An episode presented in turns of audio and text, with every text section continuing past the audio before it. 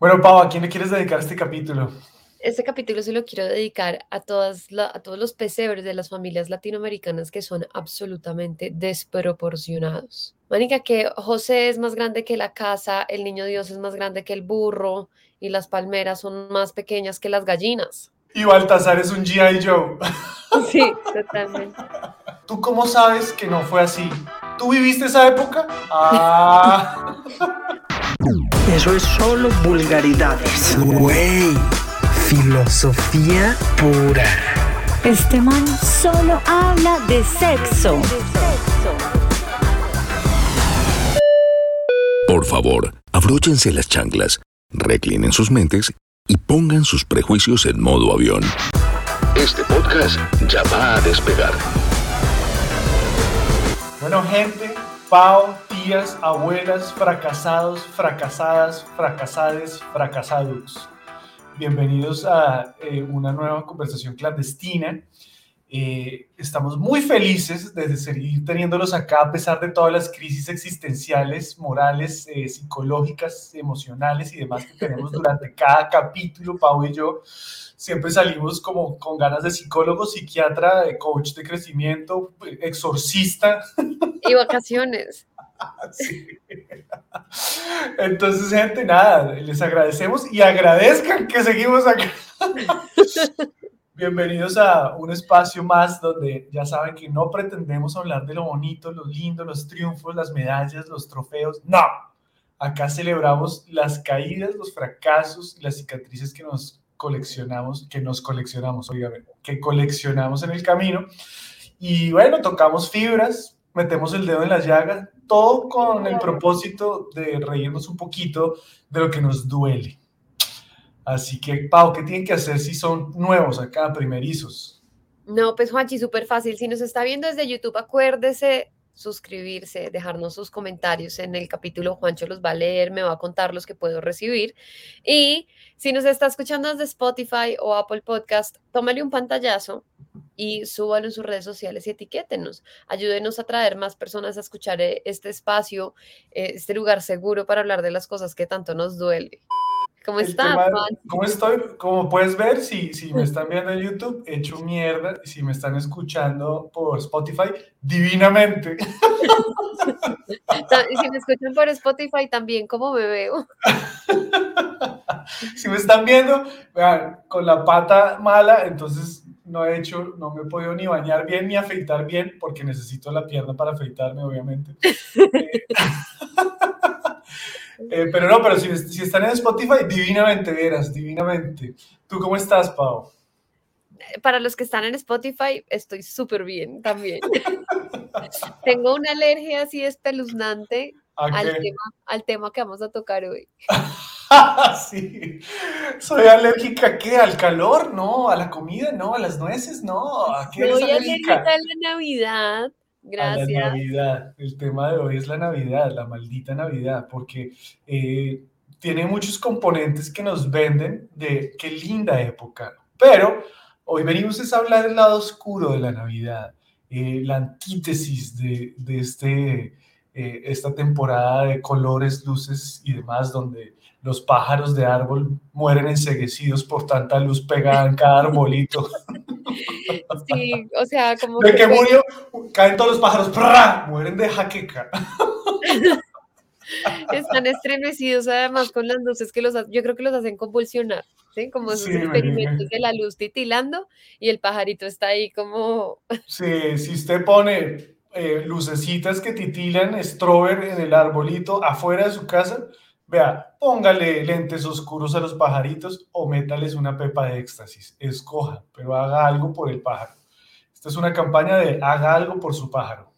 Tú fuiste la que, la que propuso este, este tema porque yo te había propuesto otro tema y tú me dijiste, no, no, no, Juancho, mira, el último podcast que grabamos juntos tú tenías algo, un dolor que poner sobre la mesa, que era la voz que cargamos con nosotros en la cabeza, cuestionándonos y dañándonos los pensamientos, pues hoy yo quiero poner sobre la mesa lo que más me atormenta, la Navidad. ¿Por qué, Paola Andrea Pinzón Gómez? No, pero primero vamos, o sea, vamos por partes, porque lo primero es que para los latinos, yo no sé qué tal esto sea como en el resto del mundo, pero la Navidad es una época como súper, súper esperada. Obviamente tiene como sus tintes súper familiares, toda su tradición. Entonces, yo creo que todo empieza ahí, en que la Navidad se configura como un espacio súper... Espera, espérate, haz un paréntesis ahí y eh, acuérdate antes de que digas que, que, que, que esto es una opinión de nuestros investigadores. Ah, bueno, nuestros todos nuestros investigadores, antropólogos, psicólogos, manicuristas, eh, todos han hecho una investigación súper grande para saber qué significa la Navidad. Ah, en- ahora sí en tiene validez tu opinión. Buenísimo. Entonces, ellos nos estaban contando en la investigación que recogieron, pues que a través de todo el mundo, pues viene una especie de tradiciones, de- independientemente incluso de las religiones, porque en el caso de los católicos, pues es la Navidad, es el nacimiento de Jesucristo, como que se celebra el cumpleaños del niño Dios, pero pues está Santa Claus, está como, como que cada religión tiene su propia como sus propias prácticas navideñas, pero en esencia lo que comparten es que son espacios eh, eh, muy familiares eh, que se comparten en esta época de diciembre. En particular en Latinoamérica, y voy a hablarlo como puntualmente de Colombia, pues tenemos muchísimas prácticas que van desde el 8 de diciembre, que es el Día de las Velitas, en el que todo el mundo sale Siete, a la siete. ¿no? O sea, ¿cómo odiarás las velitas la, la- la Navidad? Sí, es el 7. Oye, sí, el 7. El 7 de diciembre es el día de las velitas. La gente sale a la calle o en su casa prende velitas con intenciones em, o agradecimientos. Hay también alrededor de las velitas hay un montón de rituales al respecto, o sea, como prender una velita con una Ave María para los católicos o prender una velita con una intención o con algo que tú quieres em, como agradecer o algo que tú quieres pedir. Bueno, cada quien tiene como su rollo al respecto. en- en Madagascar también prenden velas ese día, coincidencialmente, pero tienen un sacrificio de alguien de su, de su, como de, de- de su clan, ¿no? Entonces uno sacrifica al tío que le cae mal o qué? La gente va a decir, ¿qué, Juan? Pues sí, mentiras. Mi Acá la gente, es, mi amenazado gente- es el sí, mi tío amenazado es portocón. El tío el tocón sacrifica, bueno, mentiras, en Madagascar no hacen eso, pero yo estoy seguro que nadie acá ha ido a Madagascar, entonces digo lo que se me dé la gana, que igual me van a creer.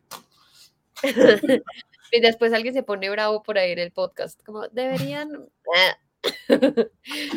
Bueno, entonces empieza aquí el 8, el 7 de diciembre con el Día de las Velitas y el 16, si no estoy mal, empiezan las novenas, nueve días antes del 24, todas las familias se reúnen en la noche a rezar una novena eh, con Ujú. villancicos, natilla, buñuelos, es el momento perfecto del año para subir de peso, vas a estar el resto del año tratando de bajar lo que supuestamente ganaste solo en diciembre, ¿cierto?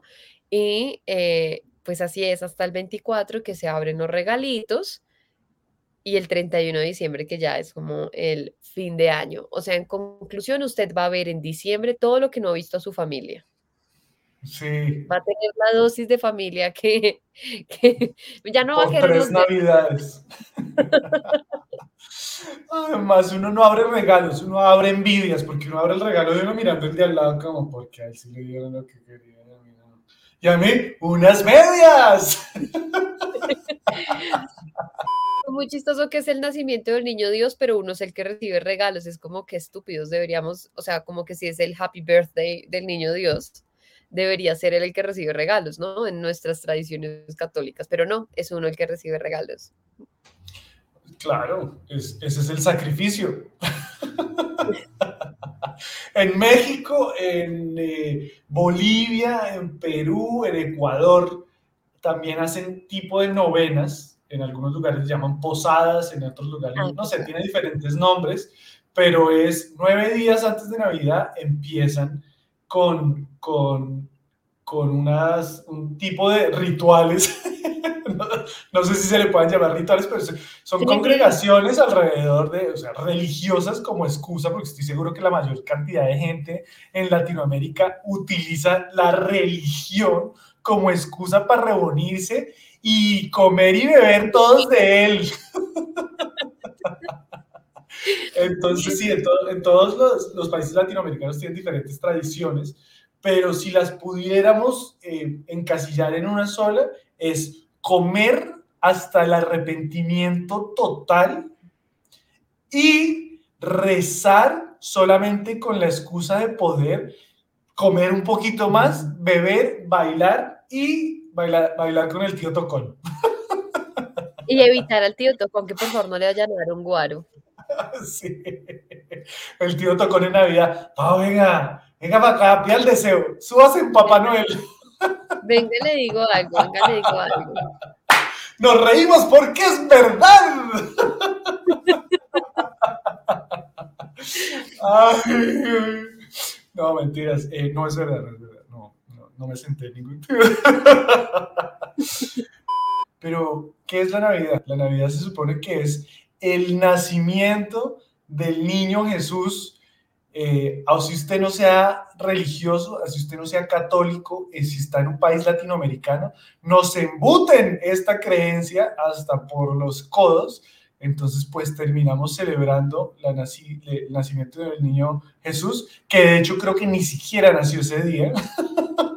me pueden corregir si me equivoco, pero hay como un lapso de tiempo ahí extraño. Eh, Y creo que es como la primera mentira grande que nos dicen nuestros padres. Este programa no es apto para menores de 16 años, porque hay gente a los 16 años que todavía creen en el niño Dios. Entonces, si usted, si usted, una señora ahorita a los 70, ¿qué qué?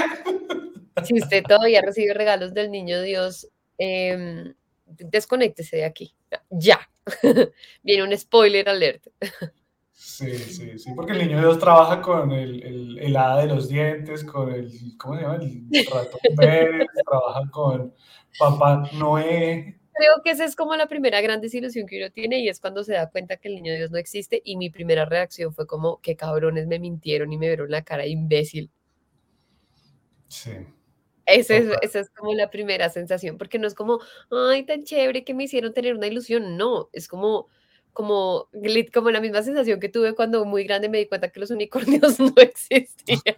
O que mi abuelita no, no me había comprado un apartamento en Cartagena. Si no han visto el podcast, tienen que devolverse.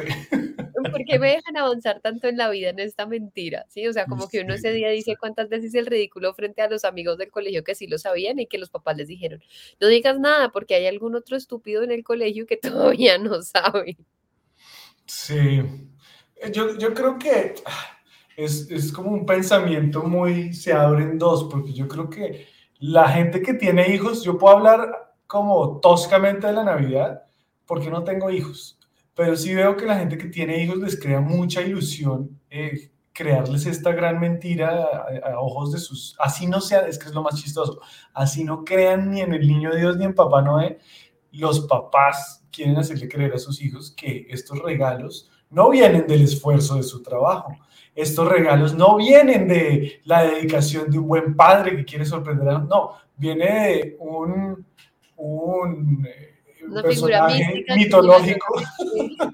que milagrosamente aparecen unos regalos y que además es súper selectivo, porque es como que cabrón, el niño Dios le trae medias a los niños que no, de las familias que no tienen mucho dinero y les trae carritos de motor a los niños que tienen mucho dinero. O sea, es súper selectivo el cabrón, ¿me entiendes?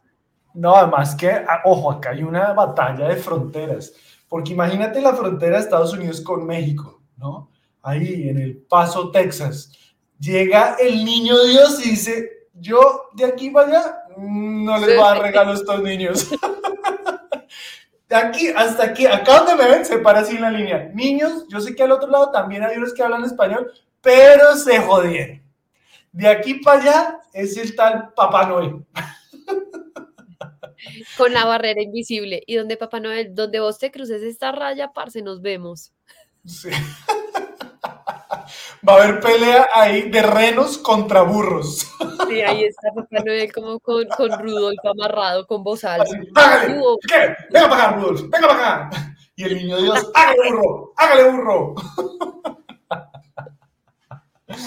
Ay, cómo me gusta burlarnos de lo que nos duele, muy bien. Pero bueno, devolviéndonos a, a- es una, es una, una excusa eh, alrededor de la religión. Sí me gusta, sí me gusta. Eh, bueno, me- acá vamos a empezar a, a crear un poco de conversación. Porque a mí sí me gusta la excusa. Ojo, que Pa odie la Navidad no significa que yo la odie, ¿ok, gente? Solo la odio un poquito. O sea, que es otro team. O sea, vamos a hacer una cosa. Primero, los que están, los que, los que están escuchando el podcast, escríbanos cómo celebran en su cultura la Navidad. O sea, cuéntenos. Y además cuéntenos si usted es fan o no es fan de la Navidad. Entonces, fans de la Navidad, Team Juancho. Grinch de la Navidad, Team Pau. Bien, aunque yo también tengo cosas que odio, pero me gusta. Vamos a hacer equipos, vamos a acabar con, vamos a, como eh, rompamos el pueblo, rompámoslo en dos, desbaratemos todo. Eh, sí me gusta que se utilice como una excusa para reunirse. Yo siento que hay mucha gente como yo que no ve a la familia nunca y en Navidad es como que, ok, estoy listo, estoy preparado para la dosis, como que mentalmente y emocionalmente dices, ok, llegó la temporada en la que me voy a ver con, con esta gente que me tocó. Escogí así como... Que algunos quiero, algunos no quiero tanto, algunos no los quiero ni ver, pero eh, es, es, una excusa para reunirse en familia. Creo que a veces necesitamos excusas para, excusas para hacer ejercicio, excusas para reunirnos con los amigos, excusas para... Esto me parece una, una excusa chévere porque es una excusa alrededor de reunámonos en familia, comamos hasta morir, hasta que el ombligo haga ¡pa! se desamarre el ombligo y, y, y, generemos muchas deudas dando regalos que a nadie le van a gustar. ¿no? Ahí,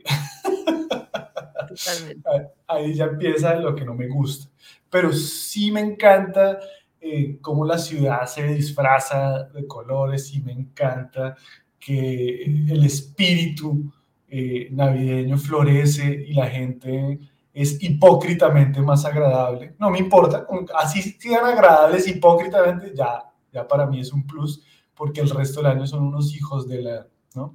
Eh, o sea, a ti te gusta, vamos a hacerlo como por partes. Entonces, por primera, o sea, como la excusa de reunirse, tú dices súper chévere que las familias se reúnan, ¿sí? Como encontrar una excusa para reunirse. Sí, me encanta. Yo lo odio, porque tengo que dividirme en tres personas, en tres lugares, en tres cosas eh, a las que normalmente trato de llegar, porque, o sea, el contexto es que mis papás están divorciados, estoy ahora yo casada, entonces es como cómo divides las fechas cuando estás casada y tienes papás divorciados. Sí, sí, sí. Bueno, yo estoy por ahí. Me, me salvé porque están en países diferentes, entonces un año estoy aquí, otro año estoy O sea, como que hay cosas de fuerza mayor que te pueden ayudar a tomar la decisión, pero en la posición en la que yo estoy no hay ninguna.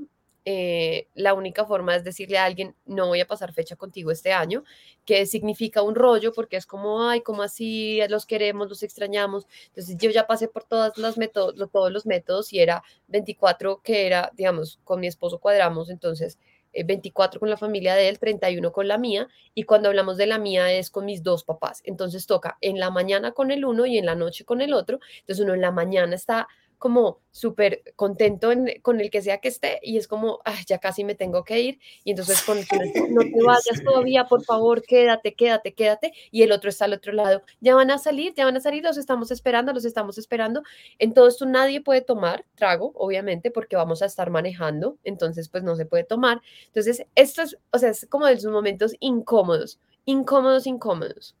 Pero ojo, déjame agregarte algo. Estás tú, Pau, en la casa, porque también me ha pasado por ahí, que está uno en una casa intentando gozar, pero no estás gozando porque estás pendiente del reloj, la otra persona te está apoyando, el que está eh, de anfitrión está pasándola buenísimo, pero tú no, no, estás, no estás en el presente, estás pensando que tienes que estar en otro lugar.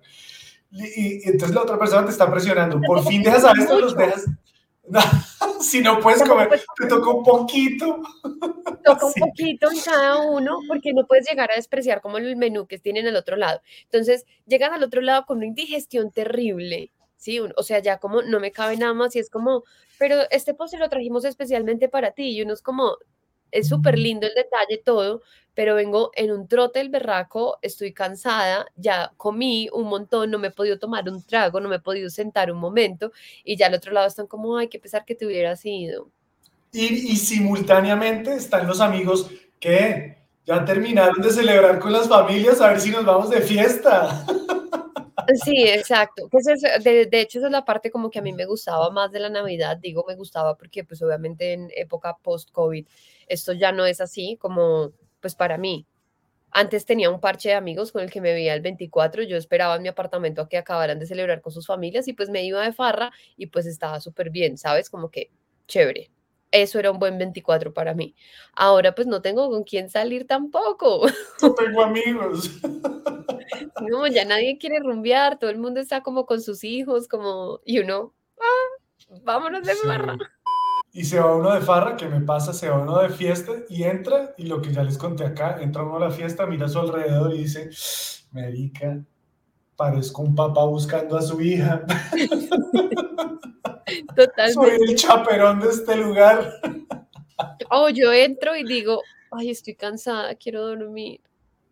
Sí, Ya perdí sí. el joven.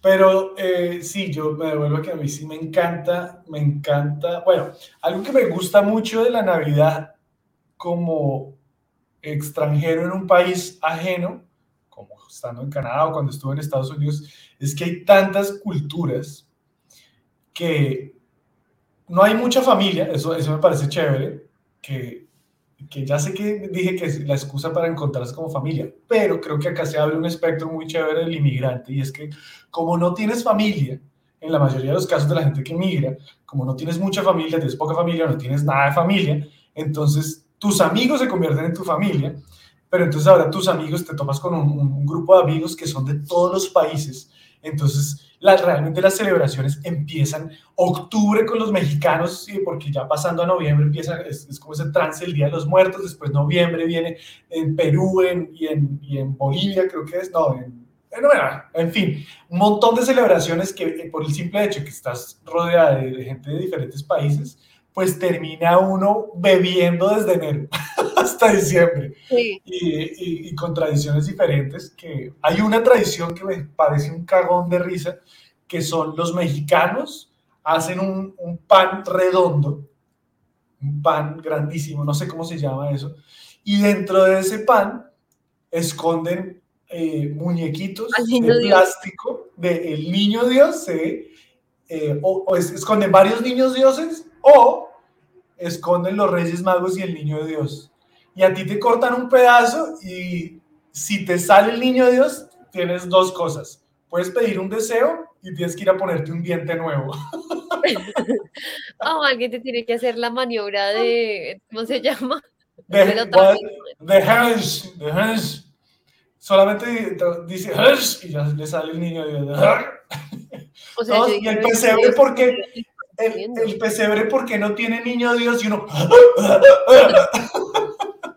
Eso me acuerdo de una historia que, yo no sé si tú te acuerdas un pesebre de mi abuela, mi abuela eh, hacía unas como unas manualidades y unas cosas súper bonitas y hace muchísimos años hizo un pesebre de porcelana que es espectacular.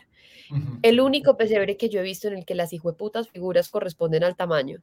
Entonces, Sí. San José está proporcionado, el pesebre a- está bien, no es muy elaborado, es un pesebre sobrio, pero ya vamos a hablar como de esta otra parte que me, raya de la corronchería de la Navidad.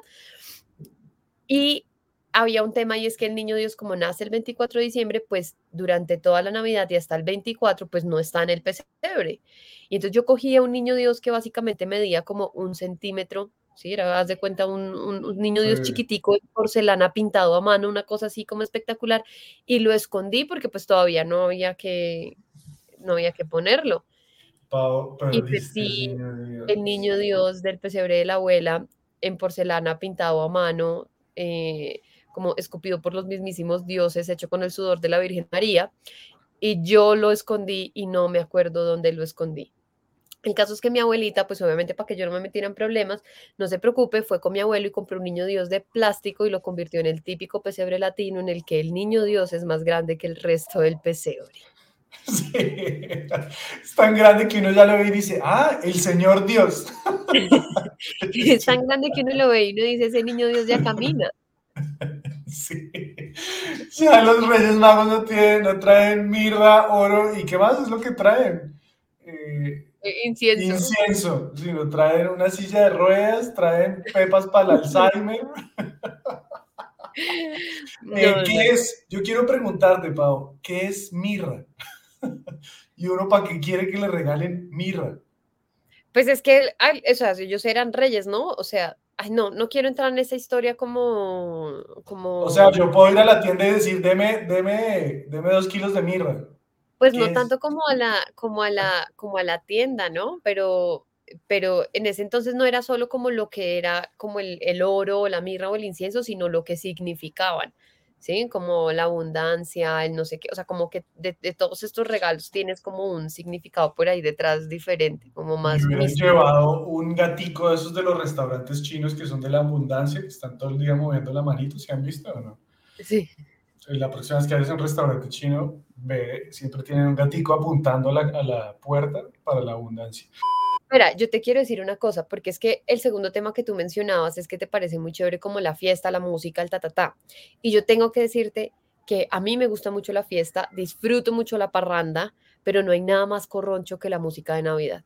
Y me encabrona, me, me pica en el cerebro escuchar eh, tus besos son como los caramelos, eh, como esta música, no, no, no. Y ojalá como con la campana por detrás, el tilín, tilín, tilín, tilín, tilín me- o sea, me dan ganas de vomitar. Ah, Porque no pueden poner una rumba en la que pongan una salsa normal, un merengue normal, una música común y corriente. No, hay que poner una música que es absolutamente sí, hay, que hay que sacar el pueblo que llevamos dentro. Totalmente. Es horrible, es demasiado corroncho, es demasiado, Sí. demasiado corroncho. El barrio bajo, 100%. En eso sí estoy de acuerdo. Creo que la música navideña, y no sé en los países, de los demás países latinoamericanos, pero Colombia tiene durante esos nueve días villancicos. Entonces se reúne la familia alrededor del arbolito a cantar villancicos y nadie sabe cantar. A cada uno le dan un, un instrumento diferente que no sabe tocar. sabe tocar. Ajá, sí, sí, sí, eso me parece terrible. No hay, Y- nada, no hay nada más incómodo que eso, ¿no? Porque es como, eh, primero los villancicos son unas canciones que las hemos aprendido porque las hemos escuchado interpretadas por grandes voces, unos barítonos así como espectaculares, unos sopranos espectaculares, y somos una comunidad que no está educada para la música tratando de imitar a estos ídolos de las voces, ¿sí? Eh, absolutamente desafinados. Con una pandereta que no va al ritmo, pero ni de, o sea, va en absoluto caos. Y entonces está uno como. Y ojalá Además, siempre hay un niño, llevan niños y el niño con la pandereta. ¡Ah! Y siempre hay un niño que le dice, ay no, que lea, que lea la oración del Uy, niño Dios. sí, es como sí, una oración sí, de 23 sí. páginas, el niño todavía no sabe leer. Ojo, hay que contextualizar. Esta es, hace parte de la tradición en Colombia, en las posadas, también en otros países, que es leer la novena. Y leer la novena se la van rotando y siempre alguien tiene la magnífica idea de decir, ay, que lea el niño que está aprendiendo a leer. Todo el mundo quiere acabar rápido la novena para comer buñuelos, para comer natilla, para echarse un guaro, un canelazo, un chocolate caliente. Y de repente ponen a un niño a leer que se traba cada frase y los papás son felices porque los papás son los únicos que le celebran esto al niño. Todos los papás, bien, sí, no, no, y lo corrigen. Y los demás aplaudimos con cara de, ya quítenle el librito, déjenlo que avance unos dos años de colegio. Pero uno no lo dice, uno aplaude, "Ay, tan lindo el niño. sí, ya. Lindo, Totalmente. lindo. Totalmente. Totalmente. O sea, no. Pau, tienes el poder de sacar el Grinch que hay en mí. creo que tengo el poder de sacarle el grinch a todo el mundo porque, porque soy supremamente sensible a los detalles muy molestos de la Navidad. Entonces, este tema como de la música desafinada, el niño con la pandereta, eh, en el fondo siempre hay un niño llorando, ¿sí? El buñuelo que se está enfriando y cuando ya está frío es horrible, ¿cierto? Como Ah, que sí, eso sí, es sí. súper molesto también. Y el vecino con la música corroncha de diciembre, que es absolutamente molesta. Ahora, tú entras a cualquier casa y la Navidad saca como también de las personas como, como que quieren decorar, ¿cierto? Como la decoración de la Navidad. Y yo pienso que como en el diseño de interior, no todo el mundo tiene la habilidad para eso. Entonces entra uno a unos collages de colores, de texturas, un estilo completamente ecléctico, Sí. donde no combina absolutamente nada con nada, ¿sí? Ay, sí. Y es como, te quedó súper bonito. Sí, sí, sí. Uno entra al baño y tiene forrado en, en- de reno el inodoro donde uno va a sentarse a cagar. Tú no, tú no- tú no puedes cagar tranquilo porque te están mirando 23 renos, 2 Papá Noeles, 5 Jesucristos eh, en el baño. Hay angelitos alrededor mirándolo a uno como... Uy, ¿hace cuánto no venía? Directo para el infierno va usted. bueno, pero ahora, a nivel conceptual, ¿qué significa la, la Navidad para ti? Para mí es una excusa del capitalismo para hacer que gastemos más en cosas que van a generar un montón de contaminación, para decirle a las personas que queremos que nos importan, pero esos objetos no les van a dar uso tampoco. O sea, porque yo pienso que en algún momento lo habíamos hablado como el contrato social que hay detrás de los regalos y creo que hay un contrato social muy fuerte alrededor de la Navidad y es que hay que tener regalos. Sí, pero al final... La, Navidad es una deuda con, con, todos los que vas a ver. Con todo el mundo. Si te ves con alguien, regalo. Tú vas a comprar un regalo de Navidad y tú estás pensando, tú no estás pensando en qué, cuál sería el regalo perfecto para Juancho. ¿Sí? ¿Qué sería el regalo perfecto para Juancho? No, te, no, no lo estás buscando. Tú, eh, tú, entras a un local y tú dices, aquí necesito sacar todos los regalos de Navidad, el presupuesto es este y vaya y encuentre lo mejor que pueda con esta plata. ¿sí? Entonces, incluso yo creo que lo mejor que uno puede hacer es como darle la plata a la gente y como cómprese lo que usted quiera. ¿sí? Eh, al final no, no, no coja como... Pero hay, hay, un, hay, un, hay un tema muy romántico detrás del, te estoy dando un regalo que me preocupé por buscar, que no es, no es, es el 1% de los casos, pero me preocupé por buscar pensando en y descifrándote y entendiéndote para ver qué te gustaría. Ese, pero ese romanticismo, pero ojo, ojo, no, a mí me gusta ese romanticismo, pero es un romanticismo que uno debería aplicar con una o dos personas, porque es mentira que uno, uno, no quiere ser romántico con los 32 hermanos, los 35 tíos, los 48 primos. Es mierda, uno ni siquiera los ven todo el año y, ay, no, es que no sé quiéncito va a traer el hijo, hay que llevarle regalo al hijo. No, a todos esos estoy de acuerdo contigo. Dele plata, dele comida, dele trago, chao.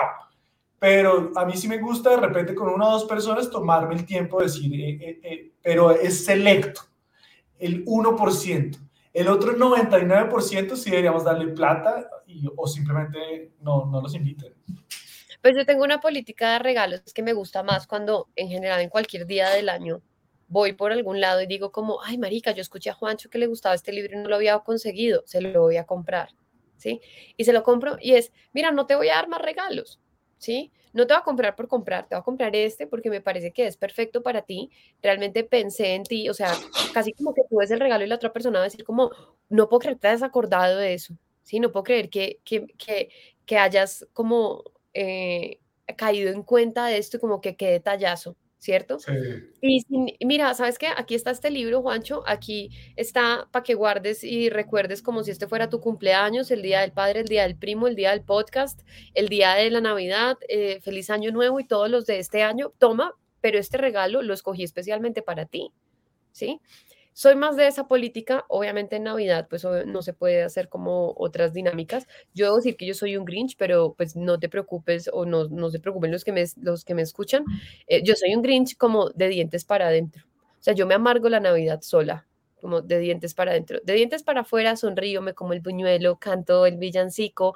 Eh, digamos que aquí gasto un montón de energía como en la hipocresía de la, de la temporada. Saca la guitarra, saca el violín.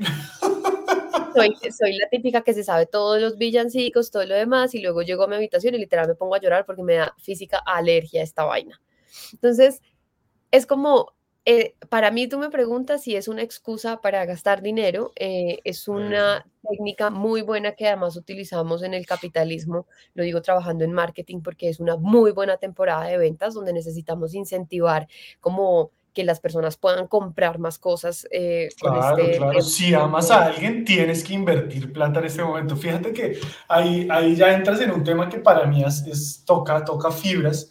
Y es que, por ejemplo, yo viví, cuando viví en Estados Unidos, muchos años, eh, con mi familia, o sea, mi mamá, mi padrastro, mi hermano mayor estuvo con nosotros un tiempo y mis dos hermanos menores, pues no estábamos bien económicamente. De hecho, hay un par de navidades donde ni siquiera, o sea, estábamos mal, ni siquiera no estábamos bien, estábamos mal económicamente.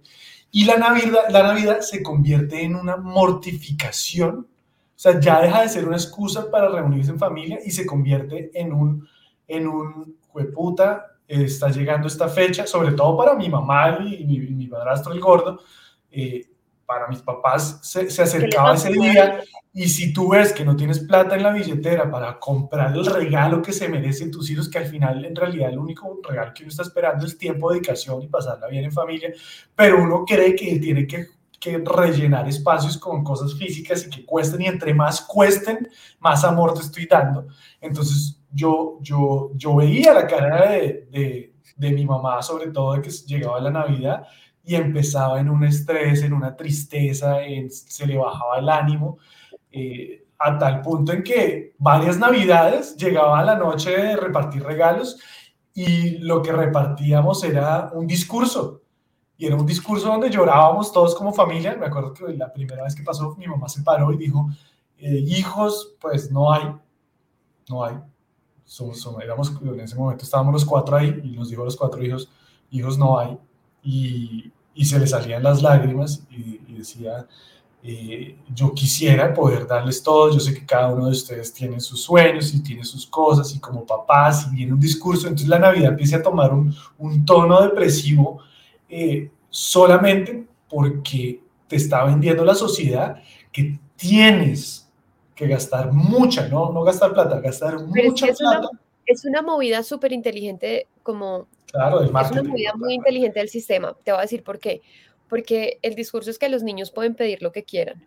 Y eso hace que los papás tengan que hacer de todo para poder conseguir esto, porque aquí viene la herramienta más grande como utilizada por la humanidad para el control de la sociedad y es la culpa. Entonces el papá que no tiene para comprarle al hijo se siente culpable. Entonces, primero va a estar súper estresado o mirando cómo hacer para conseguirle lo que el niño irracionalmente puso en una lista en la que además no tiene fin. Al azar, al azar, totalmente. sí, sí, sí. Literalmente el chino simplemente dijo como, mira, ¿sabes qué? Yo quiero un caballo, ¿sí? Y entonces está el papá como, bueno, ¿y ahora cómo lo bajo? Sí, porque, porque tampoco es como, como, o sea, como que a uno los papás deberían decir como, mire, eh, esto lo celebramos de esta forma, o sea, sería la forma como la que yo lo haría con mis hijos. Eh, yo creo en una energía superior y esa energía superior me ha permitido a mí y a su papá, nos ha permitido tener eh, el trabajo y los recursos para que podamos celebrar esta fecha con regalos. Pero pues escoger uno, vamos a tener una regla. Vamos a tener un regalo que aquí se me está ocurriendo. Tú puedes comprar para ti que lo que, lo que tú quieras y eso que tú quieras tiene unos, tiene unos, también tiene unos límites, ¿no? Quiero un unicornio, pues fue puta, ¿sí? Eh, y eh, miremos también un poco cómo esto se puede convertir en, vamos a escoger también uno de, los, uno de tus regalos, o sea, uno de los juguetes que, que vas a recibir un juguete nuevo, ¿cuál juguete que tienes vas a entregar? ¿Sí? Para quitar como este tema como súper compulsivo de tener, tener, tener, tener. Eh, hay un método que utilizan con los niños que es regalarles algo para leer, algo que necesiten, algo que les divierta y algo, no sé qué. O sea, me devuelvo lo que acabas de decir. Me gusta mucho que lo que dices de la lista no debería ser lo que quieres, porque el niño con su gran imaginación pues cree querer y un día quiere una cosa y al otro día ve otro amigo y quiere otra cosa. Entonces es una indecisión. Es más bien concientizar al niño y decirle qué necesitas. De repente pueden ser dos cosas, algo que necesitas y algo que te gustaría tener, que de verdad te A mí me tener. parece que, que tú, o sea, obviamente vas a pedir un juguete, está bien, pide el juguete, sí, porque también me parece súper triste como el, el- de pronto como las navidades de toma un par de medias, unos calzoncillos y uno es como, sobre todo es muy triste, no, no porque, porque no es agradecido, porque la expectativa que, que hay frente al tema de Navidad es muy diferente a la realidad de la mayoría de las familias. Y ese es mi punto, que el sistema como tal ha creado una expectativa muy grande con, respe- con, con respecto a lo que son, por ejemplo, los regalos, ¿sí? Como que eh, el niño entonces puede pedir lo que quiera, es lo que ve en televisión, lo que escucha, el contenido que consume, ¿cierto? Como ya me imagino ahí Hannah Montana recibiendo todos los regalos y pues todo esto alimenta la expectativa del niño como, además como me estás diciendo que esto lo trae un, un ser que no son mis papás, pues yo no tengo la limitante económica que tienen mis papás, yo puedo pedir lo que yo quiera, ¿sí? Claro, es, es- es un, un- personaje que no existe al cual le puedo pedir cosas que mi papá ni siquiera estaría en la capacidad de comprarme. Exacto, entonces ahí es como, como que yo siento que sí debe haber como unos límites eh, con ese tema en particular. Además, porque tú vas a las reuniones con los niños de las familias muy grandes Y, y siempre, hay- o sea, siempre hay un tío con mucho billete, siempre hay un tío con no tanto billete, siempre hay, o sea, como que las diferencias en las familias también son muy Pero, grandes. pero dilo, dilo claro. Nosotros nos reuníamos chiquitos, ¿sí o no? Eh, Primero a mí ya no me dan regalos porque yo medía dos metros desde que tengo cinco años, entonces ya me veían como un señor. Pero somos 28 mil primos, ¿no? incluyendo a Pau. Y, y claro, uno se sentaba en el árbol y me acuerdo los árboles que, que, que armaban en, en mi familia cuando yo era chiquito en Colombia. Era un árbol gigante con 253 mil regalos, de los cuales el 99% le correspondían a los mismos tres niños que ya tenían todo, ¿no? Todo. Pero uno veía eso y uno decía, putas, hay, hay 100 mil regalos, somos tantos niños, uno divide, entonces uno, uno en la casa de niño uno dice, a mí me toca un pedazón de esta torta. Y de repente empiezan para eh, no sé quiéncito, para no sé quiéncito, Sí, para sí. no sé quiéncito. Y el mismo hijo de puta no me siguió. ¿Y este man qué? O sea, le están dando de una vez los regalos de matrimonio para dentro de 40 años. ¿A qué putas? O sea, ¿no? Es- es- es- es- entonces Sí. empieza uno desde chiquito a compararse y, y de, de hecho a ti, de repente tus papás invirtieron en solo darte de, de verdad un regalo, uno nomás, que era el que querías, pero como al lado tienes un niño que le acaban de entregar 353 mil regalos, tú no te estás comparando por la calidad ni por el esfuerzo que hicieron tus papás, lo que querías sino tú. este ser que no existe le acaba, prefiere a este niño que a mí. O sea, Ah, ya, ok, ok, salió el Grinch. Estoy de acuerdo contigo. Pau. Matemos la Navidad.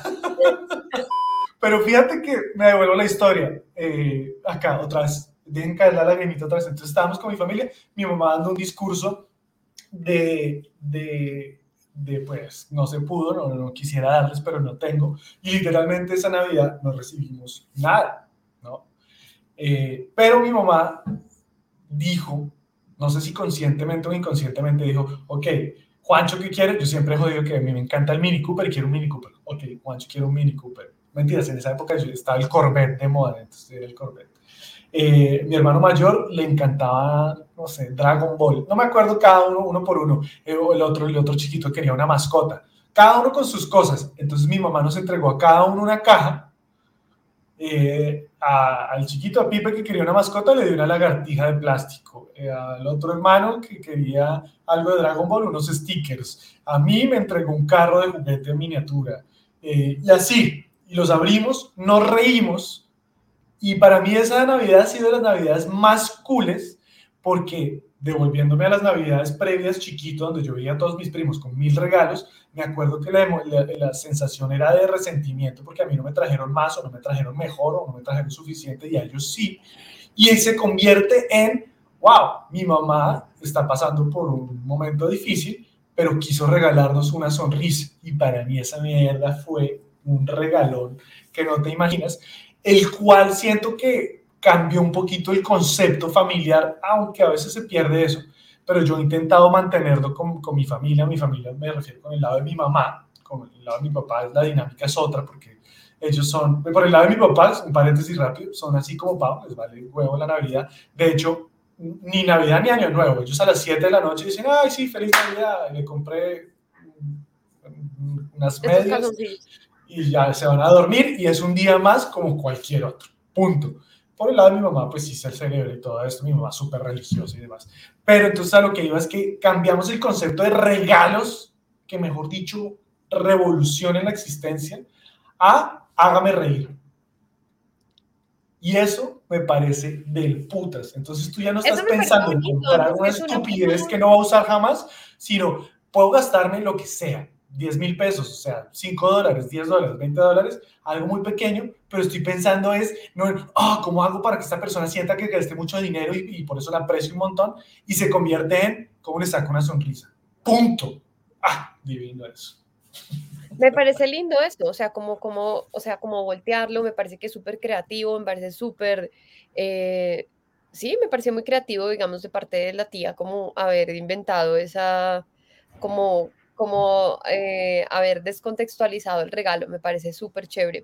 Que a ver, ahí hay un tema muy incómodo y es lo que te digo, el chino que tiene una expectativa, habíamos hablado en un capítulo que la decepción es el tamaño que hay entre la expectativa y la realidad. Entonces, al haber el sistema creado también una expectativa tan grande versus la realidad, pues hay una, se vuelve para muchos niños o incluso para muchos adultos un momento como muy decepcionante, ¿sí? Eh, que siento yo también, que también hay una industria también muy fuerte alrededor del tema del adorno de Navidad y esta vaina sí que me la pela porque no entiendo la lógica detrás de usar toda una decoración para la casa durante un mes y guardarla el resto del año. No me cabe en la cabeza. No me cabe en la cabeza, o sea, es el mejor dicho, eso como para ponerlo en otros términos, el planeta no nos aguanta a todos nosotros queriendo tener árboles de Navidad y decoración de Navidad en el nivel en el que lo tenemos. O sea, no nos aguanta con cada uno con árbol, además porque conozco, tengo cercanos algunas familias que cambian de Navidad todos los años. O sea, esto me parece, un, me parece un, un, hábito, o sea, ya de hecho te lo voy a decir así, la Navidad para mí en ese sentido es un hábito de consumo. Sí, como este año quiero la Navidad azul, ni siquiera es como que voy a regalar las anteriores navidades, no sea una fundación para que unos niños puedan tener un árbol de navidad. No, no, la quiero ahí guardada al lado de las pepas azules, al lado de las pepas doradas, al lado de las pepas verdes. Me parece absolutamente ilógico e irracional. Además, porque siento que no todo el mundo tampoco tiene como la delicadeza. Yo soy una persona súper organizada, súper organizada y soy muy meticulosa. Y cada vez que yo veo la armada y la desarmada de los árboles y de la Navidad completa, digo como cómo la gente no limpia antes y después. O sea, como que yo cuando sacaría, si yo fuera a sacar el árbol, porque debo decirlo y te lo reconozco, soy físicamente alérgica. Yo toco un árbol de Navidad y se me brota la mano y no estoy exagerando, o sea, me pasa. Sacas el árbol de Navidad, tienes que limpiarlo, lo lavas, lo pones y cuando lo vas a guardar, porque es que el arbolito va a durar guardado un año completo, ¿sí? En un sótano en el que va a recibir un montón de polvo, pues vuelves y lo lavas, ¿sí? Entonces como que digo, pucha, al final, una vez al año, creo que esto es la realidad como de mi alergia a la Navidad, es que tengo rinitis y es la época del año en el que todo el mundo saca el polvo que había en todos los adornos y en todo lo demás de sus casas, entonces esto a mí me tiene congestionada todo el mes, ¿sí? Llego a las casas y todos los adornos como que escupen polvo. Sí. Entonces, a mí me da risa ahorita que hablabas de la sacada al árbol y es que yo, yo creo que nunca he armado, yo he ayudado a armar árboles, pero yo nunca, creo que estas luces que ves atrás mía son la decoración navideña más grande que he puesto en mi vida entera y vive todo el año conmigo porque no es de Navidad. pero yo creo que la gente, yo creo que la gente que diseñó, los diseñadores industriales como tú y yo, que diseñaron el árbol de Navidad, se reunieron, hicieron un consenso muy importante y dijeron, ¿cómo hacemos para diseñar un árbol que una vez lo saquen, esa mierda no vuelva a entrar en esa caja? A ver, escucho ideas, a ver. Totalmente. Y que siempre les pase que de repente, siempre cada año se desaparezca un palito y con ese palito vamos a dejando calvo el árbol y tienen que comprar otro. Es otra cosa como que me parece horrible y es que la gente igual va a decir, no voy a comprar otro árbol y entonces tú empiezas a ver estos árboles como con alopecia. Entonces es un árbol con huecos que así le pongan, o sea, es como el señor calvo que trata de ponerse el pelo así como... El calvo, el calvo mirando para la pared. Sí, es como, como tranquilo, igual se ve. Sí, o sea, no lo oculte, no lo oculte, se ve el calvo. Totalmente. La Navidad, Pablo, la Navidad. ¿Cuál es, qué, son, ¿Qué es lo peor que te han regalado en Navidad? Eh, lo peor que me han regalado. Yo, yo quiero ahí acotar algo y es que de chiquito yo odiaba, odiaba cuando uno tocaba el regalo y era blandito porque uno decía, puta, me dieron ropa, puta y hoy en día, cuando me dan un regalo y toco y es blandito y digo, uy, qué bueno, marica, medias y calzones. Justo lo que ya tengo roto desde hace tres meses. Hoy en día me encanta que me regalen calzoncillos y medias. Digamos que a mí me, yo siento que yo soy una persona como muy agradecida en ese sentido, porque yo pienso que a uno nadie le tiene que dar nada. Entonces, el que se tome la molestia de darle a uno algo ya es como indiferente de lo que sea, de verdad, muchas gracias porque no, no solo no era necesario, sino Mira, que no es obligación de nadie. Ay, Pau, no me vengas con el romanticismo después de haber sacado el Grinch de esa manera. Hay regalos que uno dice, sí, gracias por el regalo, pero esta mierda no me la voy a poner jamás. Esto no lo voy a usar. A eso iba, a eso iba, que sí hay, que, que digamos que sí puedo, o sea, como que a veces uno puede ver como el, el- a veces el, el- el regalo y uno a veces siente como, como, "Ih, es que es un delator muy grande, porque cuando te dan un regalo tú sabes qué tanto te conocen, ¿sí? Sí. Como, como, no sé, si eh, mi mamá cuando me compra ropa es súper atinada, es como, mi- nunca me llama a preguntarme la talla ni nada, ya lo sabe de memoria. Yo creo que mi mamá abre una blusa y dice, sí, aquí cabe Paola, tan, y es súper atinada con eso.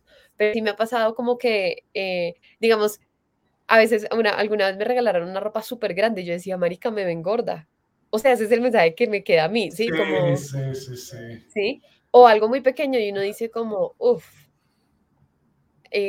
ahora me siento gorda porque me vieron flaca, pero no quepo. A mí, a mí, sí, sí, totalmente. Uno, uno entiende el mensaje totalmente de otra manera. Yo, yo tengo un par de regalos que escribí acá, que son regalos que yo sé que estas personas buscaron algo que me fuera a servir a mí más allá de, o sea, de verdad se tomaron el tiempo. El primer regalo fue, no, de hecho creo que no fue de Navidad, fue de cumpleaños, pero bueno, sigue siendo un regalo. Y fue eh, Pao Sáenz, que, fue una novia que tuve hace muchos años. Ella era muy consciente en la manera de escoger los regalos.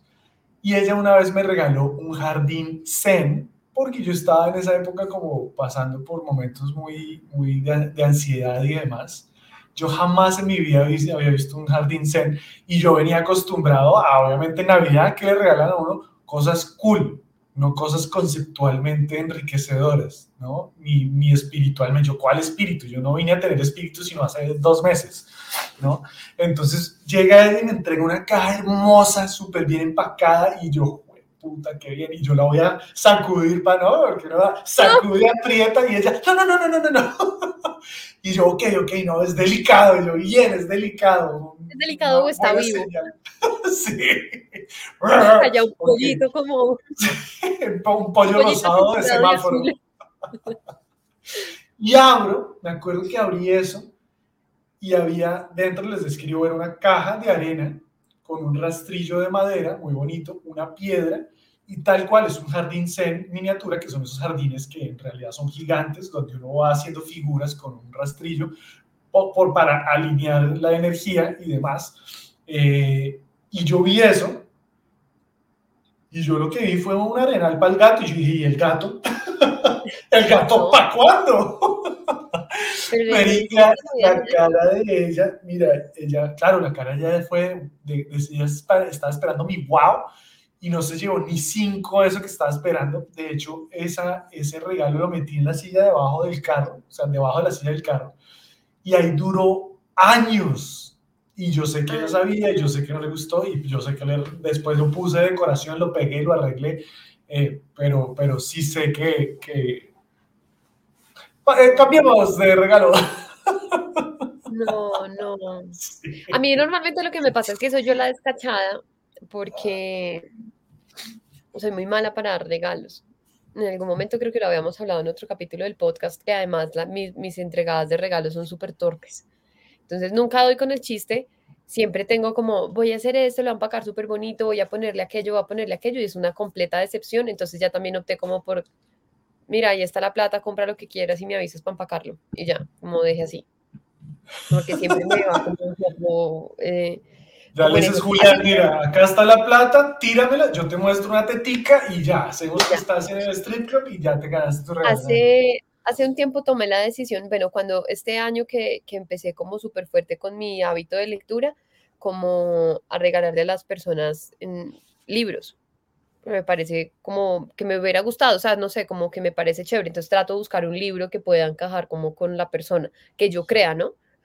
Eh, eso me, me ha parecido chévere, pero... Pero, pero no- no te, por ejemplo, a mí me han regalado libros y la mayoría de libros que me han regalado en mi vida han sido en momentos en los que yo con la lectura no me la he llevado, Entonces me dan un libro y es como que, güey, puta, ¿y ahora yo qué hago con esta mierda? Lo voy a poner al lado del álgebra de Baldor del colegio que tampoco lo abrí nunca, eh, a que frenen la puerta de la casa.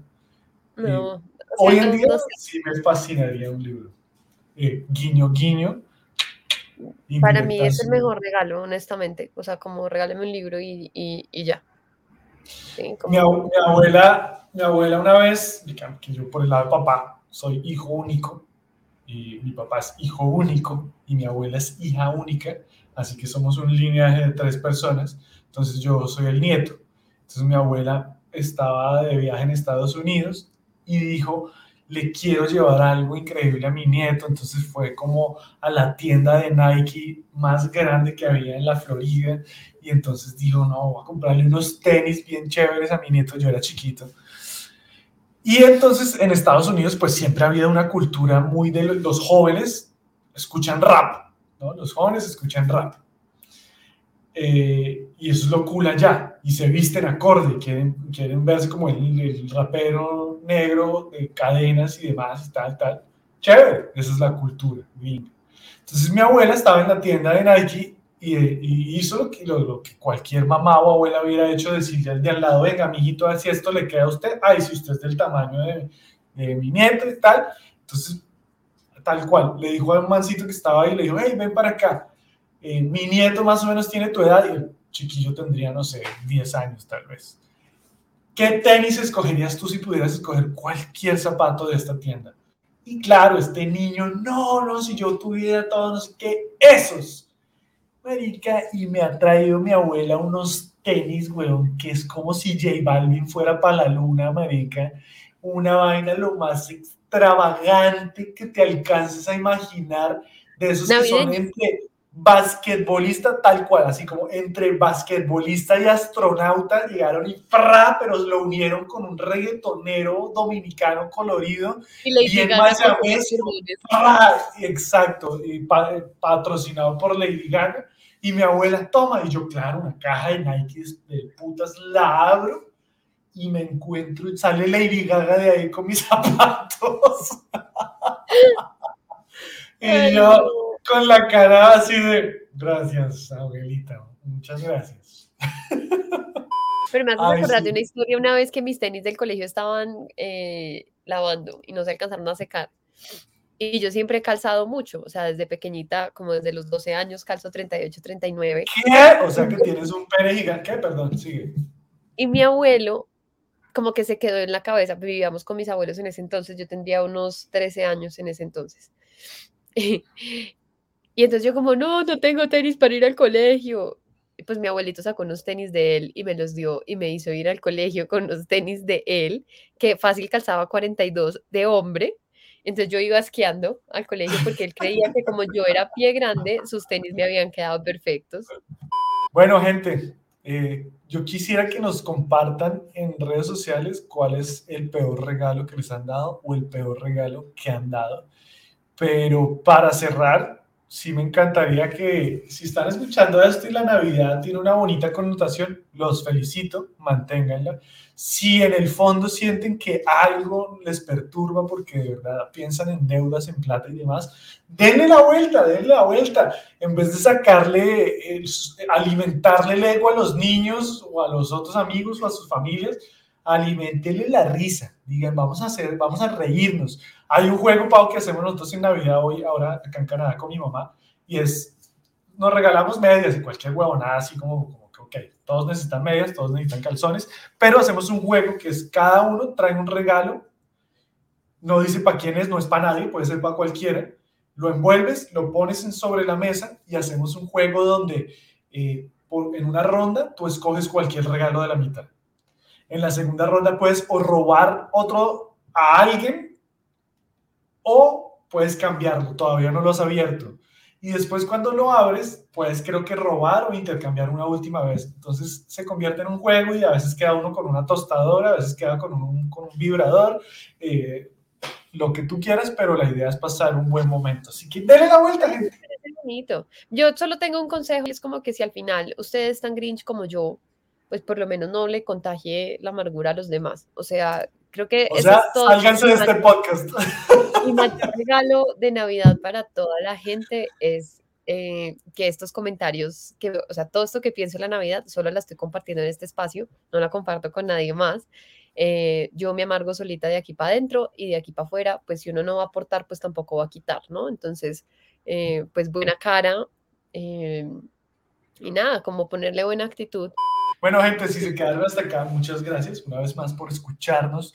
Una conversación clandestina más, eh, un espacio donde a veces filosofamos, a veces hablamos caca, a veces cambiamos el mundo, a veces lo volvemos a dañar, pero la idea es debatir pensamientos, creencias, eh, tocar, meter el dedo en la llaga, to- tocar fibras complicadas, eh, reírnos, llorar, lo que tenga que pasar, mejor dicho, partiendo de las cosas que nos molestan, los fracasos, las caídas y las cicatrices que coleccionamos en el camino, para demostrar que fracasar a veces puede ser lo mejor que te puede pasar. Ese es como nuestro, nuestro ideal, de, nuestro concepto de podcast. Así que bueno, muchas gracias y Pau, ¿qué tienen que hacer? Ya sabe, de nuevo, si escuchó hasta el final y nos está, si nos está viendo en YouTube, suscríbase, póngale la campanita para que le avise cada vez que saquemos un capítulo y no se pierdan nuestros capítulos. Si nos está escuchando desde Spotify o desde Apple Podcast, tómele un pantallazo y compártalo en sus redes sociales y nos puede etiquetar. Eh, estamos en Instagram como arroba Juan al piso cajeado y arroba pauland.g. Eh, y nada, gente, pues Ojo, Juan, rayita abajo, cajeado, porque el otro día alguien me escribió, casi no lo encuentro, yo estaba escribiendo Juan al piso. Juan al piso. Ay, bueno, qué chistoso. Eh, bueno, gente, muchas gracias. Y paulan.g en Instagram, estamos en Spotify, estamos en YouTube. Gente, compartan esto. Eh, hemos pasado por un par de crisis donde yo, por ejemplo, la última vez dije, ya no quiero grabar más esta mierda. Alguien escuchó el podcast donde yo estaba diciendo ese comentario y dijo, por favor, no dejen de grabar esto porque es una terapia para nosotros, nos ayudan a exteriorizar, a, a ver las cosas de otra manera.